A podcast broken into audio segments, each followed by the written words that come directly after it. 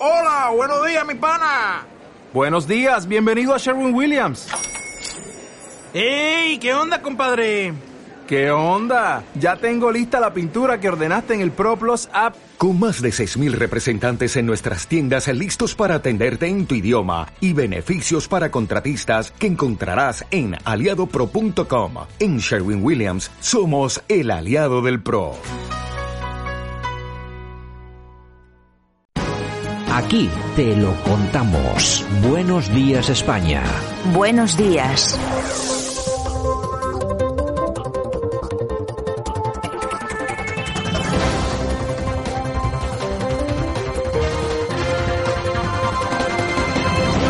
Bueno, ya estamos en nuestra portada de este 22 de abril 2022. Los temas más interesantes, por lo menos los que hemos considerado más interesantes, los ponemos sobre la mesa para su análisis. Por supuesto, como siempre, de manos de nuestro buen amigo y compañero, el profesor Sergio Fernández Reikelme. Don Sergio, ¿qué tal? Buenos días. Muy buenos días, Santiago. Bueno, pues eh, tenemos bastante información hoy. Si te parece, me gustaría empezar por Ucrania. Parece ser que Putin ha ordenado suspender la ofensiva rusa contra la acería Azovstal en la ciudad de Mariupol, ¿no? Es inútil toda polémica si no hay esperanza de que resulte provechosa.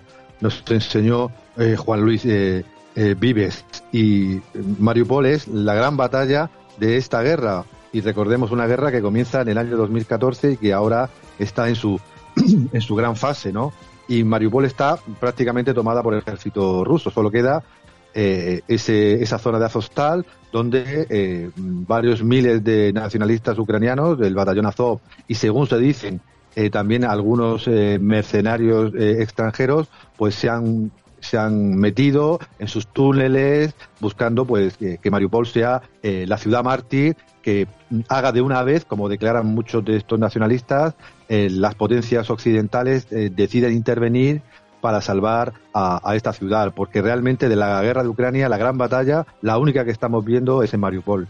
Bueno, yo creo que Putin ha visto con absoluta claridad cómo está la situación. La situación es la que hemos visto en más de una imagen. Estamos eh, viendo, eh, lógicamente, vídeos de esos túneles donde hay muchas mujeres, niños, que nadie piense que ya se puede usted estar, estar más a favor de Rusia, usted más a favor de Ucrania, da igual, la realidad es la que es, que nadie piense que toda esa gente está ahí de forma voluntaria, ¿eh? porque esa gente seguramente hubiera podido salir a través de cualquier otro eh, otro eh, camino para salir de esa zona y ahora mismo, desde mi punto de vista, están siendo utilizados como ocurre en todas las guerras, ¿eh? no es estos no son peores los de los batallones Azov y tal, no son peores que otros de otros países en otras guerras, pero están utilizando lógicamente a todas a toda esta población civil como escudos humanos. Ni a Putin se le ocurre atacar aquello, eh, lógicamente teniendo a toda esa gente dentro. Eh, Sergio, yo creo que es, creo que es una decisión bastante prudente de Putin, ¿no?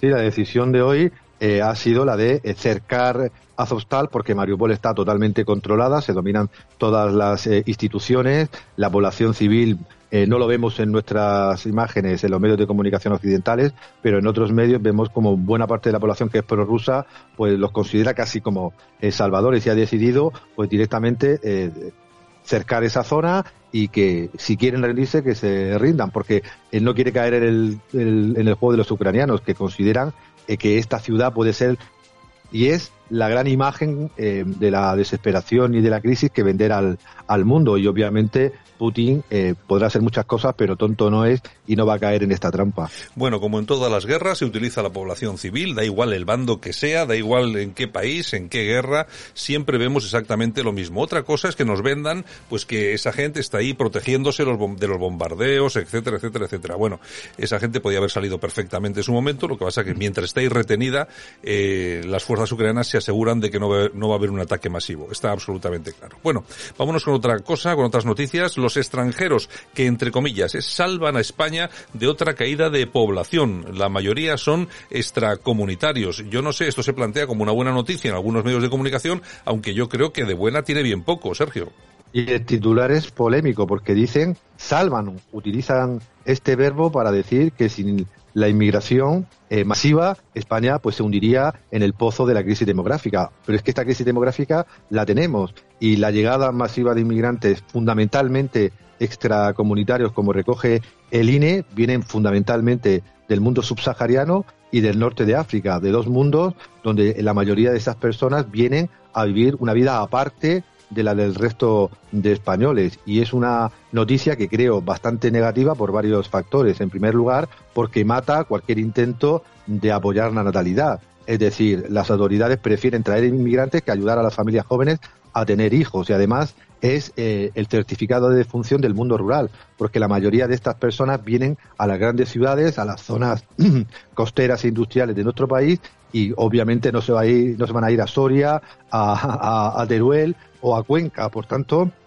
está bien que vengan inmigrantes, pero claro, si no vienen donde tienen que venir y además no se apoya a la demografía nacional, pues España tiene un futuro bastante complejo. Bueno, y mientras tanto, Castilla y León, PP y Vox estrenan su gobierno de coalición en Castilla y León con una rebaja del IRPF. Bueno, en principio parece que empiezan bien.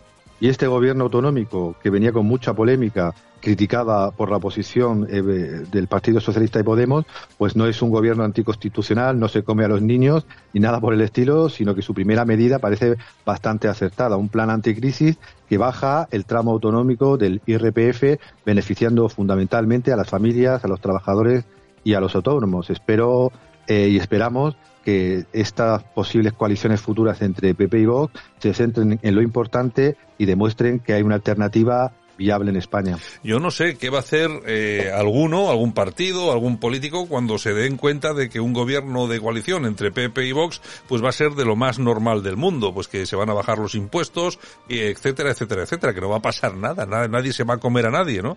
Ya veremos a ver eh, dentro de un año eh, por dónde tienen que ir las críticas, cuando seguramente, además con toda seguridad, pues que esto va a ser un gobierno absolutamente normal y, y ya está, en fin. Bueno, y seguimos, en esta ocasión nos vamos hasta porque un centro de formación profesional de la comunidad ha prohibido a un alumno ir a algunas clases tras pedir los exámenes en castellano. El estudiante denuncia acoso en un juzgado y asegura que le quitan un 20% de notas si no hace las pruebas en valenciano. Y esto no lo provoca ningún gobierno entre el PP y Vox, sino un gobierno llamado progresista que discrimina a un alumno y posiblemente a miles de alumnos que no se atreven a decirlo por pedir algo obvio, eh, clases, eh, estudios y en este caso exámenes en castellano. Un joven, Andy Costa, que estudia electromecánica de maquinaria, un grado medio de FB, se le ocurrió ni más ni menos que ejercer sus derechos, que pedir sus derechos y que el examen eh, para terminar el curso fueran en castellano. ¿Y qué ha pasado? Pues censura, represión y persecución. El chico pues denuncia ante los medios y ante varias instancias judiciales que le han eh, sacado de clases, le persiguen a nivel eh, educativo y que posiblemente eh, quieran echarlo del propio centro de FP. Esto no lo provoca ningún gobierno malvado del PP y Vox, sino un gobierno supuestamente bueno del PSOE y, y, y, compromiso. Bueno, pues es lo que está pasando en Valencia, no solamente pasa o sucede en Valencia, también lo tenemos en Cataluña, en el País Vasco y en otros sitios de, de España. Es la realidad nuestra de cada día y, por supuesto, de la que se habla bien poco. Y bueno, si te parece, vamos a acabar con una noticia internacional. Eh, vamos a irnos a Francia. Parece ser que CEMUR llama a una coalición de las derechas para las legislativas francesas que se deben producir, creo, este verano, ¿no? Sí, en junio, eh, nada más terminar eh, esta segunda vuelta de las elecciones presidenciales se convocan eh, las elecciones legislativas donde eh, generalmente pues se reparten el poder socialistas y golistas, pero como estos dos partidos clásicos de centro izquierda y centro derecha están prácticamente desaparecidos, ahora parece que la alternativa es macronismo contra el partido de Mélenchon, de la extrema izquierda, y Semur, que al final pues no cumplió las expectativas, pero sabe algo del tema, pues ha propuesto que el bloque eh, conservador, soberanista eh, y nacionalista se una por fin para hacer frente tanto a Macron como a Mélenchon y llama a que se unan pues eh, el, partido del Frente Nacional o Agrupación Nacional, su propia formación e incluso llama a los golistas que están prácticamente en proceso de desaparición a que se unan porque consideran que la gran batalla, la gran batalla polémica del siglo XXI en Europa y en Francia es entre globalistas y soberanistas. Bueno, y esto será en verano. Antes tenemos este domingo la segunda ronda de estas elecciones presidenciales en las que hay muchas esperanzas de que pueda ganar Marine Le Pen. Es complicado, es difícil, pero bueno, eh, yo creo que ha habido, por lo menos en estas, va a haber más opciones que en cualquier otra elección anterior, ¿no, Sergio? Sí, parecía imposible Marine Le Pen pues estaba en una situación muy difícil porque Semur crecía a su derecha, eh, los golistas con Precrece pues, parecían retomar fuerza, pero ha sobrevivido y además pues se acercan mucho en las encuestas a, Macron.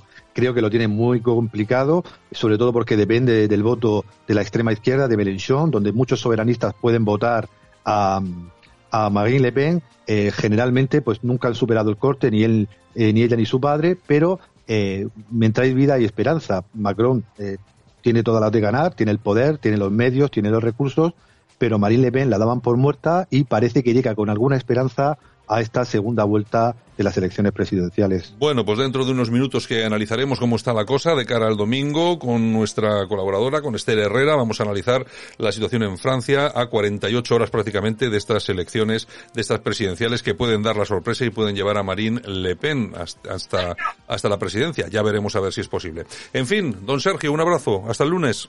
Un abrazo.